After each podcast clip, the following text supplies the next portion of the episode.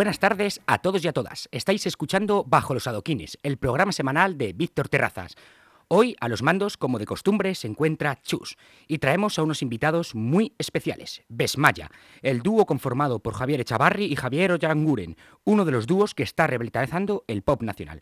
Actualmente acaban de publicar nuevas canciones que vienen a refrescar lo que es la escena alternativa y que formarán parte de ese nuevo EP de título anónimo que saldrá en noviembre. Es todo un placer hablar con vosotros, chicos. Hola, buenas, ¿qué tal? Buenas tardes. Nada, lo primero, dar las gracias a María, porque al final esta entrevista venía buscándola desde, desde junio del año, desde junio de este año. ¿Ah, sí? Sí, sí, Qué sí. bueno. Lo único que al final, entre unas cosas y otras, habéis tenido que estar muy, muy liados. Sí, bueno, han sido unos meses de, de trabajo bastante intensos y luego también, pues, no olvidar que, que aparte del grupo también, pues, eh, estudiamos, hacemos más cosas, entonces sacar tiempo para todo, la verdad, es difícil. a veces. Sí, no, me lo, lo comprendo. Y, pero bueno, todo un placer hablar con vosotros. Lo primero de todo, Igualmente. os quería preguntar que, que qué tal estáis, cómo os encontráis. Pues muy bien, ¿Sí? la verdad. Preparando nuestro concierto de la semana que viene, Exacto. el sábado 29 de octubre. Sí, en el ciclo de Momentos Alhambra, ¿no? Sí, en la sala Morocco. La sala Copérnico. Eso, Copérnico, perdón. Pues nada, la verdad es que va a salir fantásticamente bien. ¿Qué tal ha ido el verano? ¿Ha sido ajetreado con muchos conciertos? Bueno, hemos estado, hemos tenido un par de conciertos en, en Barcelona y Sí, bueno, en Cataluña. en Cataluña en general, ¿no? Por, por, por Girona y, y la Cerdaña. en Cerdaña, también en Barcelona y también tocamos en un festival en Burgos y bueno, componiendo, dando forma a los últimos detalles del EP Sí. que sale ahora en noviembre y yo creo que sí que ha sido un verano bastante ajetreado pero no nos ha impedido disfrutarlo tampoco. Sí, al final es la, la vida del artista. ¿Teníais ganas de volver a la carretera? Eh, bueno, eh, volver o empezar la carrera. Bueno, sí. vaya, porque nunca hemos estado- o sea, es el primer año que damos conciertos y la verdad es que está siendo espectacular. Está siendo una experiencia increíble, sí. O sea, en, en abril comenzó lo que ha sido la primera gira del grupo, porque nosotros empezamos eh, nuestra carrera juntos como Besmaya en 2020. Y bueno, Hubo pandemia en medio y todo y no pudimos dar conciertos hasta este año, vaya. exacto. Sí, no, completamente. Sí, estuve leyendo y justamente Besmaya como tal, los primeros momentos así de, de fundación eran al final, eh, diciembre, a finales de diciembre, en Navidades del 2019. Y justamente si luego, tres meses después, eh, empezaron a venir la pandemia con su respectiva cuarentena, justamente os pilló en medio de todo lo que era el inicio. Sí, sí, sí, o sea, de hecho grabamos y no nos esperábamos. Y es verdad que, por ejemplo, pues, o sea, los temas, al final, cuando la gente estaba en casa, escuchaba más música y nos fue bastante bien. Hmm. Nosotros, eh. Sí, la verdad es que la pandemia puso, realmente puso a todos los músicos un poco como con las cuerdas. ¿no? contra las cuerdas y todos en una misma situación, que es puedes grabar en tu casa y subirlo a internet. Eh, pero tampoco no había, no, no había tampoco tanta no sé, tanta como desventaja entre los músicos porque todos estábamos encerrados y yo creo que nosotros que estábamos en ese momento empezando eh, creo que es una cosa que nos vino hasta bien. Mm, No, completamente. En- eh, justamente en esos momentos fue cuando grabasteis vuestras tres primeras canciones y justamente como pequeñas dosis eh, fuisteis presentando. Exactamente, sí. Mm. Os quería preguntar, sobre todo, eh, ahora por ejemplo que lleváis ya más o menos dos años desde el momento de la formación, eh, vosotros por ejemplo, ¿qué os gustaría o qué queréis expresar con vuestra música? Bueno, yo creo que eh, nuestro objetivo principal es hacer música que nos guste a nosotros. eh, y lo que expresa nuestra música, pues depende un poco de la canción, de nuestro momento. Yo creo que siempre tienen como ese carácter autobiográfico en algún sentido. Y, y yo creo que a nosotros lo que nos, nos- interesa eh, crear, ¿no? O sea, crear y, explorar también, pues, el sonido y, disfrutar con ello. Tampoco hacemos pop distendido, ¿no? Tampoco tenemos grandes pretensiones. Mm, Que al final la idea sobre todo es pasarlo bien y que vuestras letras sean capaces de conectar. Es una de las cosas que más he visto, en plan de que tenéis una serie de canciones con una serie de letras que conectan muy bien con el público y representan muy bien al final una serie de valores. Sí, bueno, valores, visiones, eh, imágenes, Historias. historias. la vida misma, ¿no? Sí, al final sí, al final es, es un poco de eso. Hay una cosa que, que os quería preguntar. He podido leer que vosotros os conocéis desde los tres años. Eh, eh, sí, sí, sí, eh, es una historia curiosa. Em, nuestras familias, cuando éramos pequeños, eh, vivían en Santander, entonces fuimos a- al cole juntos, eh, lo que es infantil y primaria. Y luego por trabajos de nuestros padres nos separamos y nos íbamos viendo una vez al año durante pues, 13 años y a los 20 decidimos pues, empezar esto. Mm. Aunque ahora, por ejemplo, sí que residís en Madrid los dos, ¿no? Sí, Así es, ahora me a Madrid. desde septiembre. Sí, es algo que, por ejemplo, eh, a vosotros, en el caso de la pandemia, que sobre todo muchos grupos, en plan, que, han- que hemos podido hablar con ellos, en plan, nos comentaban de la importancia que tuvieron Internet, eh, Zoom, eh, MyTeams, es decir, redes sociales para poder conectar vosotros, además, en vuestra formación como grupo, eso ya tuvo como de por sí, al estar en dos ciudades separadas, no sé si eran Barcelona y Pamplona, eh, al final os vino muy bien también desde el principio porque ya de, de por sí trabajabais de esa manera, en plan, reuniones esporádicas, eh, muchas horas de conversaciones y al final reuniros puntualmente cuando podíais una vez al año para poder grabar y desarrollar vuestra, vuestra creación. Bueno, incluso llegamos a grabar a distancia. Ah, hay una canción de Donosti que está grabada totalmente distintas. En distancia, ¿sí? ¿Eh? ¿Y cómo, por ejemplo, es todo el proceso de composición cuando lo hacéis de esta manera? Uno empieza una, la maqueta, la envía, el otro hace lo que se le ocurre, la vuelve a enviar y así muchas veces. Claro, o sea, digamos que si una canción fuese un trozo de madera, ¿no? Al mandarla de un ordenador a otro, que es donde está el programa, que sería como el taller donde se, Sí. donde se trabaja la madera, eh, pues es lo que hacíamos, ¿no? Gracias, pues, gracias a la tecnología ahora son archivos, esa madera son archivos, entonces pues iba, iba pasando de un taller a otro, eh, de Barcelona a Pamplona por internet, y ahí cada uno pues íbamos dando la forma y, y así la grabamos. Pero sí es verdad lo que dices que nosotros, sin, sin, sin quererlo ni siquiera, eh, al estar a distancia en Pamplona y Barcelona, cuando empezamos a trabajar, la dinámica era nos mandamos demos cuando las vamos haciendo y nos vemos tres días y lo grabamos todo. Así que estábamos bastante habituados al, al teletrabajo que luego se hizo tan popular. Completamente. Nos hace raro estar en la misma ciudad ahora. Totalmente. Ahora hay que aguantarse el uno al otro y decirle, no, esto no está bien así. Claro, claro, ahora es curioso. Es más difícil decirlo a la cara. es verdad.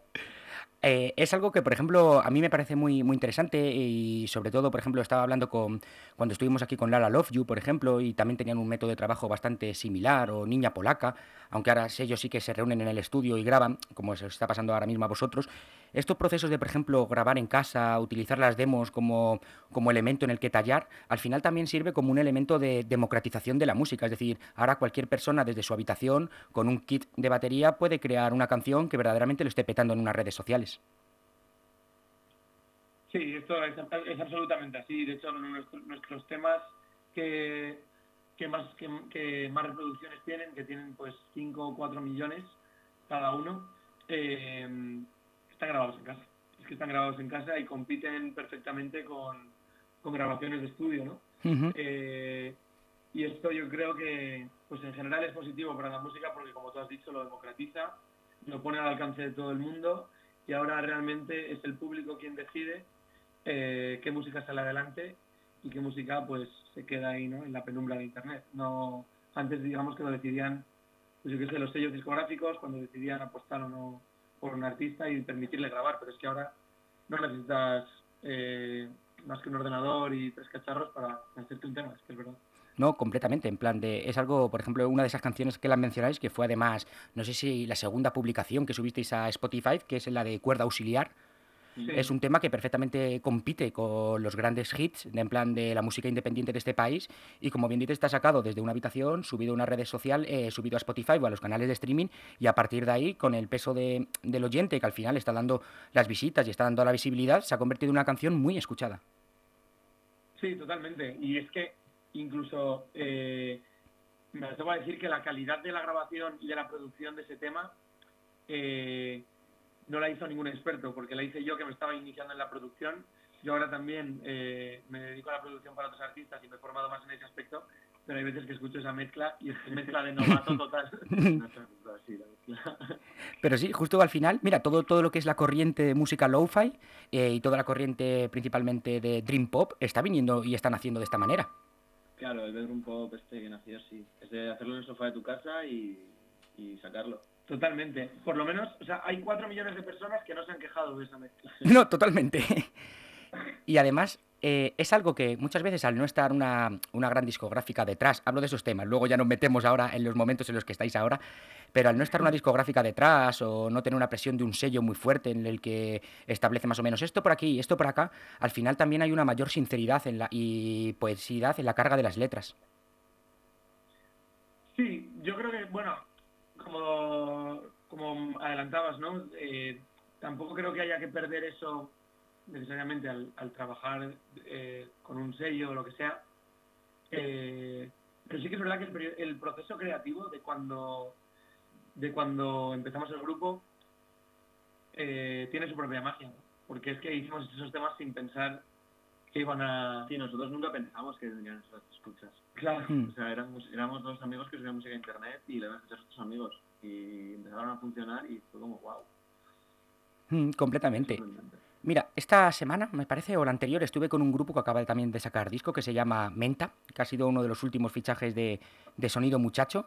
Y este grupo me comentaba, en plan de, el primer concierto que ellos dieron fue con Carolina Durante en el, en el, en el Tomavistas, creo, y, a los, y el segundo concierto, los conciertos ya de Radio 3, y más o menos nació así, en plan de, eran cuatro amigos, o no, cinco amigos que estaban en un local ensayando, grabaron una serie de maquetas, la enviaron y mira, funcionaron. En este caso... En este caso, por ejemplo, vosotros ahora mismo, vuestro nuevo EP, bueno, primer EP, que de título anónimo además, sale, si no me equivoco, el 4 de noviembre. Y, y sale con una discográfica como es Sony. Y os quería justamente preguntar, eh, vosotros cómo lo veis y cómo pudisteis acceder a... Eh, ¿Cómo hicisteis para que Sony, por ejemplo, se fijara en vosotros y apostara por vosotros?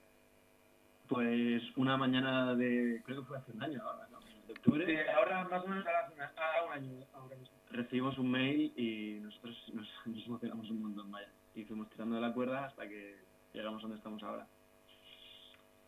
Sí, digamos que desde Sony, eh, pues... Se acercaron ellos. Se acercaron. Uh -huh. Y bueno, tuvimos muy buena química con el AR, con Jorge, con la AR que nos contactó, que es ahora nuestro AR. Shout out to Jorge Pérez. Y, uh -huh. y bueno, también luego eh, nuestro productor, eh, Paco. Paco Salazar, Sí. se interesó también en nosotros y bueno, pues hubo ahí eh, pues una serie de personas que, que quisieron apostar por, por, el proyecto. Sí, si al final muchas veces es, es lo importante, en plan de dar oportunidades a los nuevos artistas, a los artistas nobles que están empezando eh, para poder desarrollarse y poder mostrar su música. Sí, sí, sí, desde... La verdad es que con Sony nos sentimos muy apoyados. Eh, sí, estamos muy a gusto, tenemos un gran equipo que nos ayuda en todo. Y, y, y, compartimos, bueno, yo creo que estamos muy a gusto con la visión que, ya, que ellos tienen de, de desarrollar un artista, ¿no? No desarrollar mm. un hit aislado o un EP que funcione, ¿no? Sino que acompañan al artista, por lo que nosotros hemos visto, en su carrera de fondo, en su forma de encontrar su identidad como artista y demás, y ponen muchos medios a su disposición y, y claro, pues eso es, un, eso es una gozada. Sí, que al final no es crear un producto, empaquetarlo y soltarlo, sino que es acompañar a un artista para que él propio pueda desarrollarse libremente. Exacto. Hmm. Pues si queréis, para que los oyentes os puedan poner voz, vamos a reproducir una de vuestras primeras canciones, justamente la que estábamos hablando, Cuerda Auxiliar, y vamos a ver los inicios de Besmaya. Muy bien, muy bien, perfecto. En cajas de metal Miras con los ojos del que no ha aprendido a odiar y en tu cicatrizón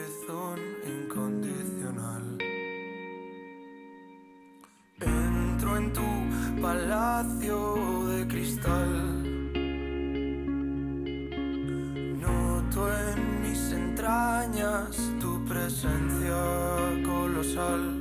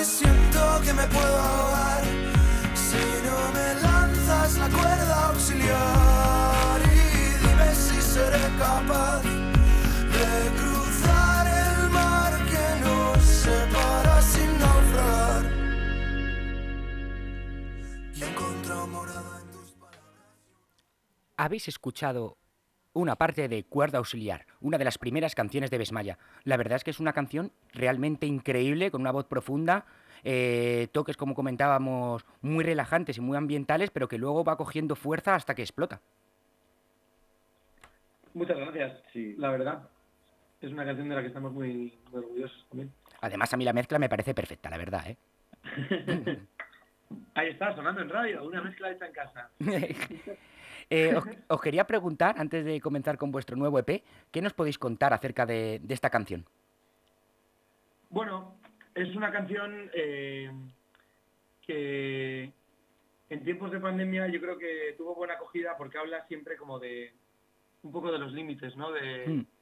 de los límites que tenemos como personas y de cómo muchas veces pues es bueno abrirse, dejarse ayudar eh, y yo creo que es, un poco pues eso, en cierto sentido es tristona pero a veces esperanzadora, ¿no? Porque en esos momentos en los que uno se ahoga pues eh, la cuerda auxiliar está ahí, ¿no? Hmm. A mí, por ejemplo, eh, Salvando las Distancias, por supuesto, es una canción que me recuerda mucho a vuestro último single, eh, más o menos en ese elemento reflexivo que es la de Mi Mentequistán, en el que junta por un lado eh, lo alternativo con los sonidos más actuales, lo electrónico con lo orgánico, y también va replanteando hasta dónde llega más o menos nuestra mente, nuestras relaciones, hasta, hasta qué punto más o menos puede desarrollarse eso. Pues sí, mi mente Kistán, la verdad es que es el último single, es una canción que...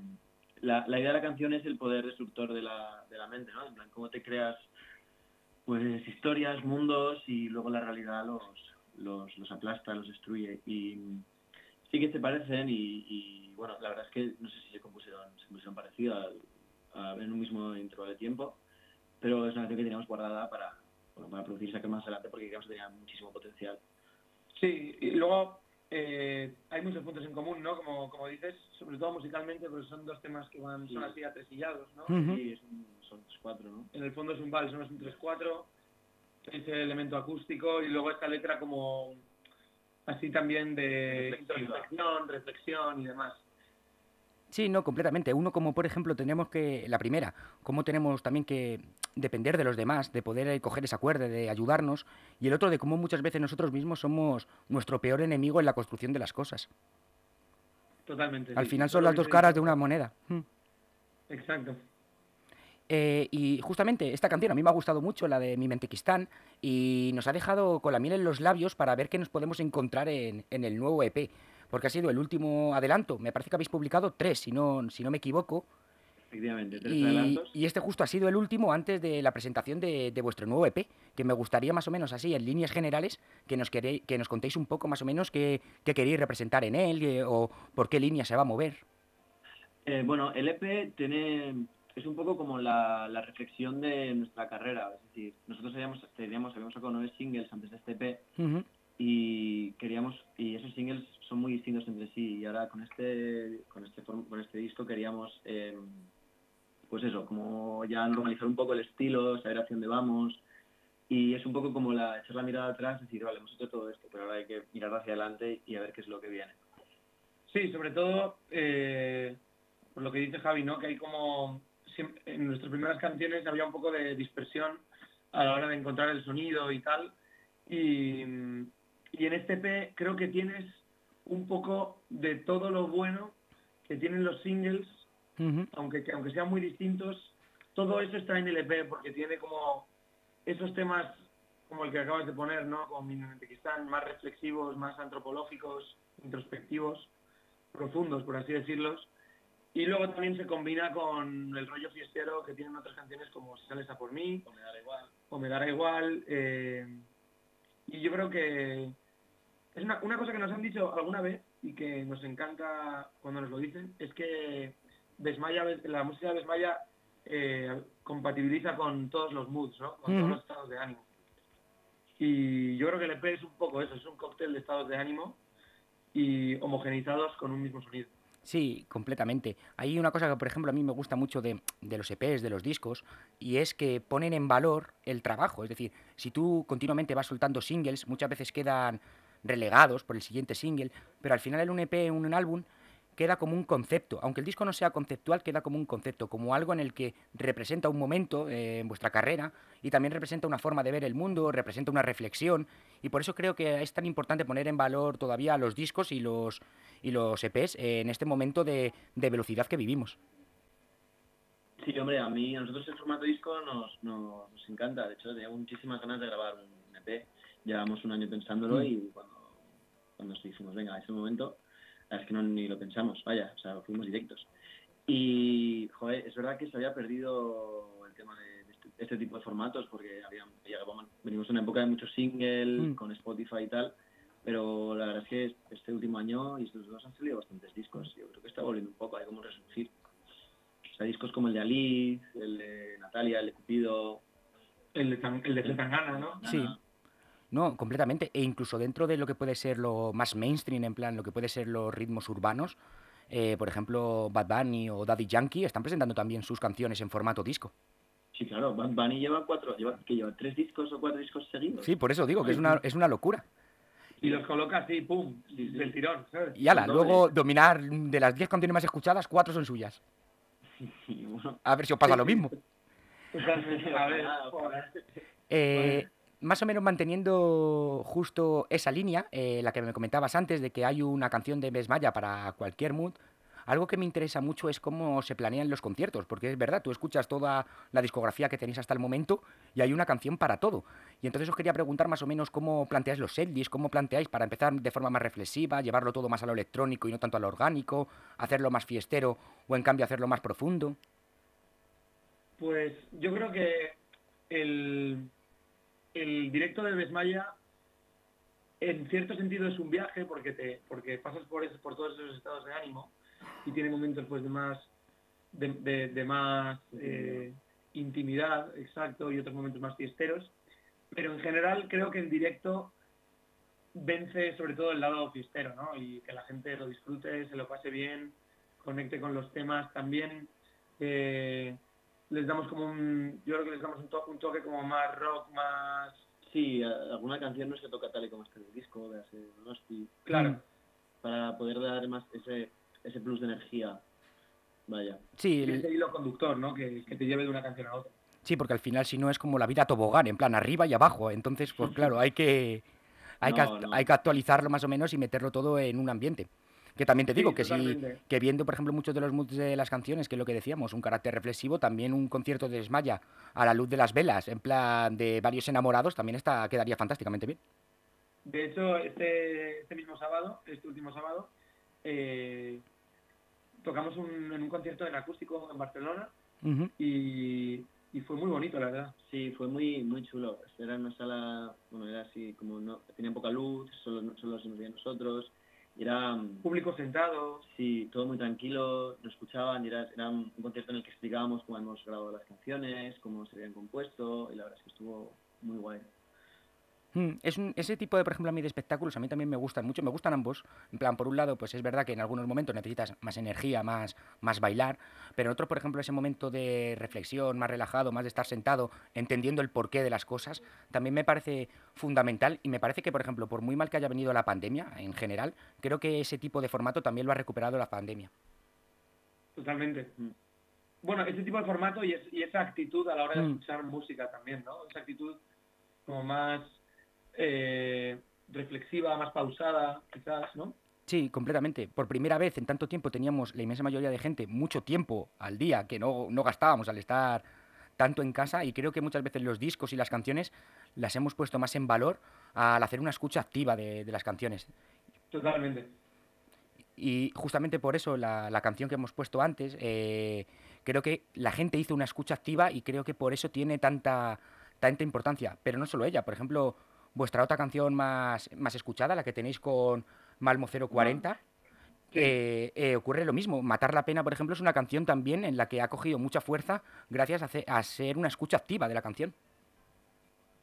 Sí, bueno, es verdad que Matar la Pena ya es, bueno, eh, post pandemia, post confinamiento más bien, ¿no? Porque eh, salió en 2021. Sí, en octubre creo, ¿no? O así. Sí. Exacto. Bueno, pero grabar esta canción fue... Tardamos bastante tiempo en grabarla y bastante... Y fuimos un poco caóticos con ella, pero Esa canción estaba planeada para antes del verano. Ah, sí. Sí. Se grabó en marzo. se grabó en marzo, pero al final entre una cosa y otra se nos fue eh, alargando y, y salió en octubre. Pero sí, yo creo que la gente también, por ejemplo, esta canción creo que combina ambas cosas, ¿no? Porque Sí. permite una escucha reflexiva.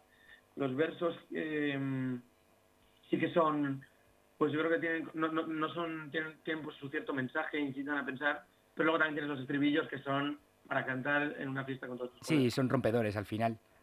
Funciona mucho así. Eh, yo os quería preguntar también, en plan, ¿este nuevo EP va a salir físico? ¿Va a salir en formato vinilo o en disco? ¿O va a ser principalmente mediante canales de streaming? No, sale, sale en formato vinilo. De hecho, está disponible ya la preventa. Y si lo compras en SMF Store, igual te lo entregamos nosotros. Hostias, menuda noticia, la verdad. Sí, sí. Y bueno, pues eso, sale el 4 de noviembre, se puede comprar ya en el FNAC, en el Corte Inglés, eh, en y no sé si y no sé, mejor alguna tienda. Exacto, eso en un formato físico, en un vinilo de 10 pulgadas, La portada Eh, somos nosotros con... ¿qué? con 3 años. Sí, o 5, algo así. Sí, Y en una fiesta. siempre de fiesta. Sí, siempre de estamos. Al final es, al Y- final es eso, cerrar un círculo muchas veces. Exacto. No, y creo que va a ser una edición bonita, la edición física, pero obviamente pues va a estar también disponible en todas las plataformas de streaming, que, que es donde, donde se escucha realmente la música, ¿no? Sí, en verdad sí. A mí, yo por ejemplo, soy muy aficionado todavía al vinilo, básicamente por como elemento en el que, que tienes, que tocas, que, que lo sientes, pero es verdad que al final la escucha generalmente en estos momentos hace los canales de streaming. Sí, yo creo que también la escucha del vinilo es de más calidad. ¿eh? No me refiero a Mm. la calidad del audio, sino a la calidad del oyente, ¿no? Sí, Es más placentera igual, ¿no? Es como un ritual, sacas tu vinilo, lo pones... sí, a mí es... es... Ay, sí, continúa, que te he cortado. No, no, no, es, o sea, me parece... Siempre me ha gustado mucho ese formato, la verdad. A Sí, mí- a mí me, o sea, me ilusiona solo pensar en la gente poniendo nuestro vinilo. O sea, No. me parece que es como un acto de respeto al artista y a su obra poner Mm. un vinilo. O sea, tomarte la molestia en ponerlo, tal, y disfrutarlo con parsimonia. Que, bueno, me ilusiona más, eh, yo qué sé, las personas que se compren el vinilo que las 500.000 que lo escuchen en, en streaming. Mm, incluso para vosotros mismos, de una vez que os traigan la caja, lo desembaléis y lo toquéis, en plan de...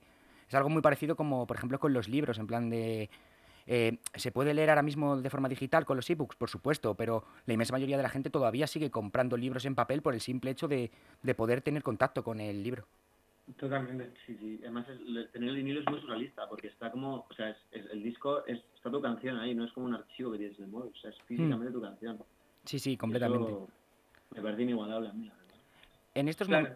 en estos momentos, y así vamos a ir terminando, porque al final se nos va el tiempo volando, llevamos ya aquí 40 minutos casi. Os quería preguntar en plan de cómo veis ahora mismo la escena musical española, en plan de, en mi opinión, por ejemplo, creo que está habiendo eh, un nuevo indie eh, con, representado por un montón de grupos, Carolina Durante, Ginebras, Cariño, por poner un largo y puedo poner un largo, etcétera. Y me parece también que están incluidos vosotros, por ejemplo, representando también un nuevo sonido eh, muy generacional, muy de nuestra época. Buah, pues yo creo, lo opino bastante parecido a ti, la verdad. Nos encantan todos estos grupos que, de los que has hablado. Eh, este nuevo indie, ¿no? Es verdad que no sé si tiene mucho sentido seguir llamándolo indie. Sí. Yo creo que por indie nos referimos a alternativa, ¿no? A que no Sí, alternativo. el- la música comercial.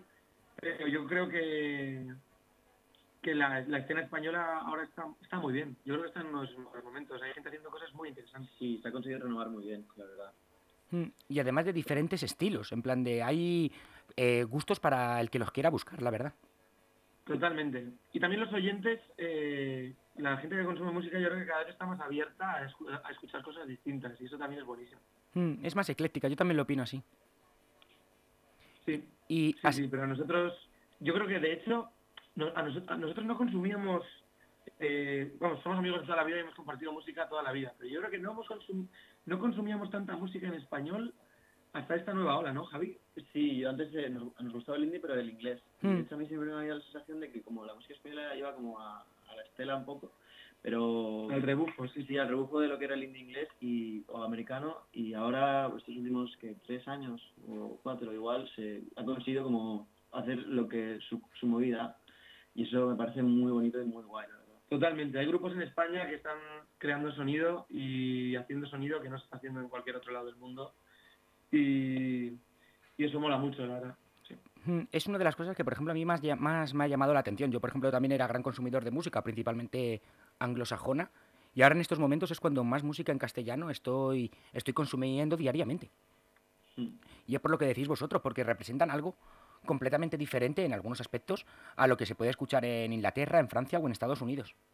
Sí, es que, por ejemplo, grupos como Cupido no tienen eh, un igual en inglés. Mm, No, completamente. O, por ejemplo, un artista que me gusta mucho es Enserra.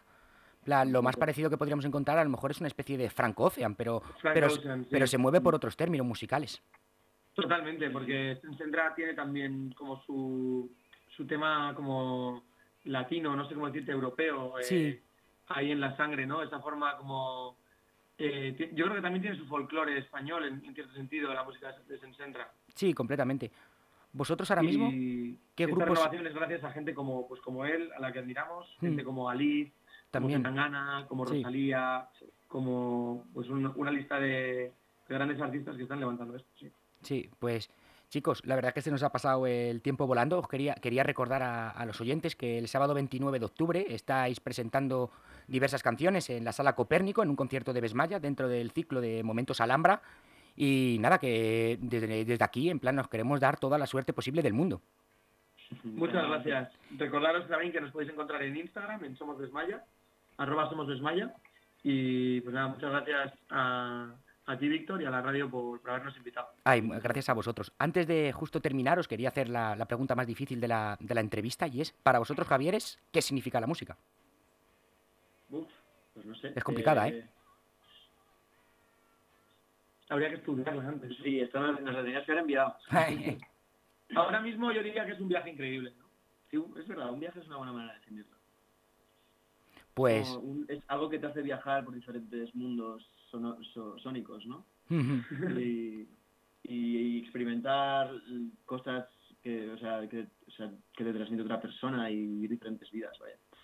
Mira, yo diría que es un vehículo distinto en el que recorrer la vida. Toma. Joder, qué bonito, la verdad te ha quedado, Javier. Te ha quedado perfecto. Pues con eso nos quedamos. de literatura para Juan. Para- con eso nos quedamos, en plan, acompañar sobre todo a este viaje a Besmaya con ellos.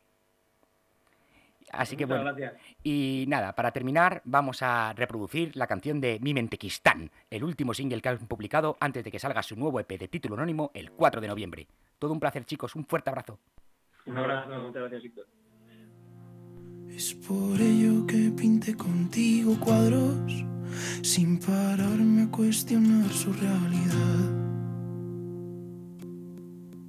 Los expuse en los pasillos de esa casa que habitábamos en mi pueblo mental y bailamos las canciones del futuro destinados en mi mente cristal. No te pido que descubras el camino, ni tampoco con quién lo has de recorrer.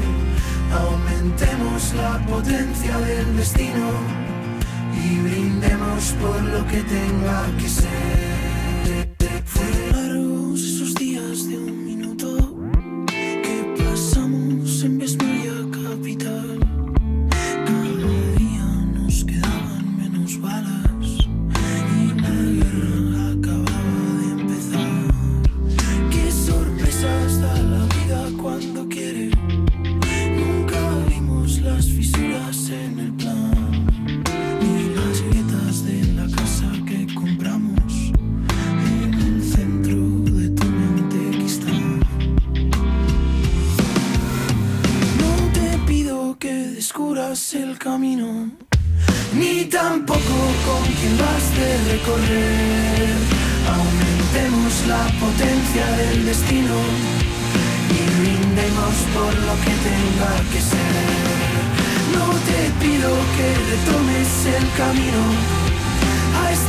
Casa si la voy a demoler.